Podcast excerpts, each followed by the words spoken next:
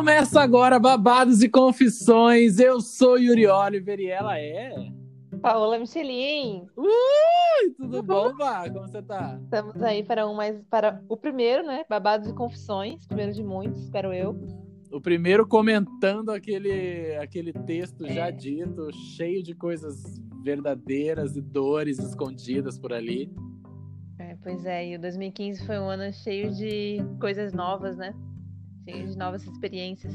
Literalmente, né? Porque, por exemplo, no meu caso, eu tinha acabado de sair de um, de um noivado, né? Você lembra? Ah, achei que você ia falar acabado de sair de um armário também. Não, literalmente, assim, eu tava querendo sair de um armário, porque eu tava dentro do armário, né?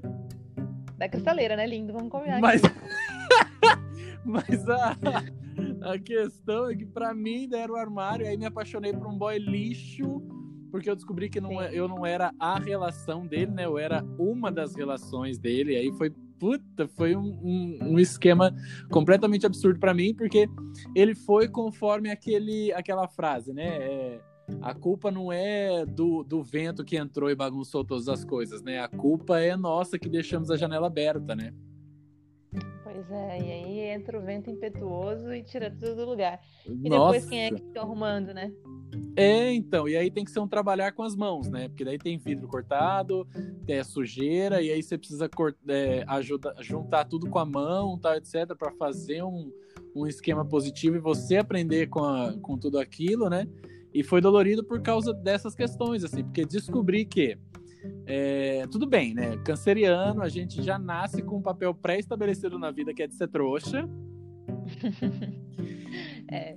Mas é, eu tava completamente apaixonadíssimo, né? Por ele, achando que ia, ia dar mundos e fundos, tá, etc. Quando na verdade não, a coisa saiu do, do, do meu planejamento. E aí eu me entreguei direto para essa, pra essa paixão que no final das contas foi completamente destrutiva para mim, assim, sabe? Sim, sim. É, são situações da vida, né, que faz com que a gente cresça, evolua e comece a cuidar mais da gente, né? Literalmente. É, melhora a questão de escolher as pessoas que ficam, as pessoas que passam, e quem nunca fica e nunca, e nunca passa, né? Eu, é, e quem nunca. Muito comigo. Mas Sim. a gente sabe que essas experiências só, só servem para isso, né? Até, que, até porque, em determinado momento da vida, nós também já fomos a pessoa tóxica da vida de alguém, né? Sim, sem perceber, Nós já né? fomos o vento impetuoso também. Até porque, por exemplo, onde não há reciprocidade e a gente não tem maturidade para perceber, né? É, ou naquele tempo a gente não tinha, onde não há reciprocidade, a gente acaba sendo uma pessoa tóxica, porque a outra está entregue, a outra está disposta e a gente não, e a gente leva aquilo na barriga, né? É, justamente. Então é uma, é uma experiência ruim, porém muito necessária na vida de qualquer pessoa passar por uma desilusão amorosa, por deixar a frestinha na janela aberta e depois ter que lidar com toda a bagunça sozinho. É, então, literalmente. Foi difícil para mim na época, principalmente porque o fato de eu estar dentro do armário, eu não conseguia expor isso de uma maneira natural, assim, tipo, ah, pegar um amigo e falar, sabe? Sim. É, e a mim... escrita te ajudou muito, né, eu, a colocar isso para fora, né? Sim, eu consegui expor, né? Eu conseguia expor de alguma maneira, mesmo que entre linhas, a minha dor existencial, assim, sabe? É... Mas eu considero de que toda, toda coisa negativa, aliás, em todo, em, em toda coisa negativa há algo positivo.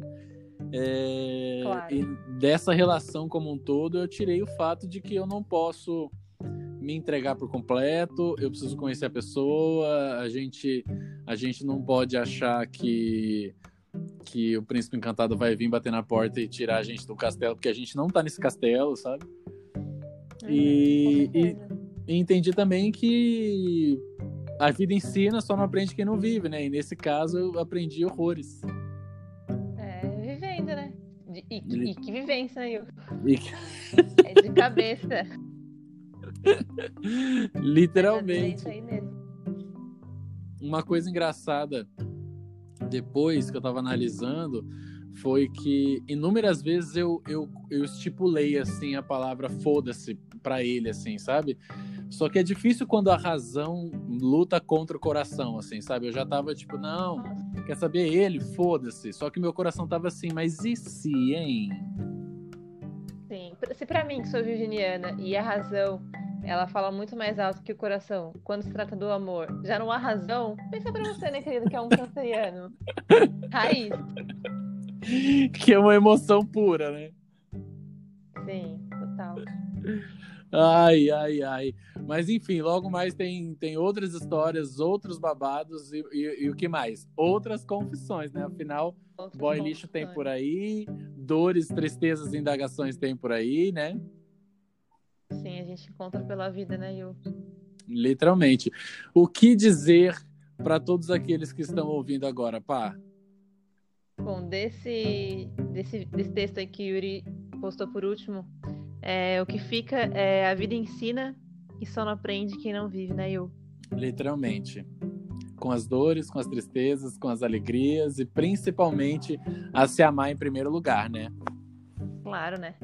Até porque se a gente for viver por aqui para aprender a amar só os outros, né, gente? Para, né? Para, né? A gente vem em primeiro lugar. Ai, muito bom, pá. Ó, a gente se vê na quarta, na quinta-feira da semana que vem, tá? Tá, beleza, combinado. Um beijo para você beijo. e até já.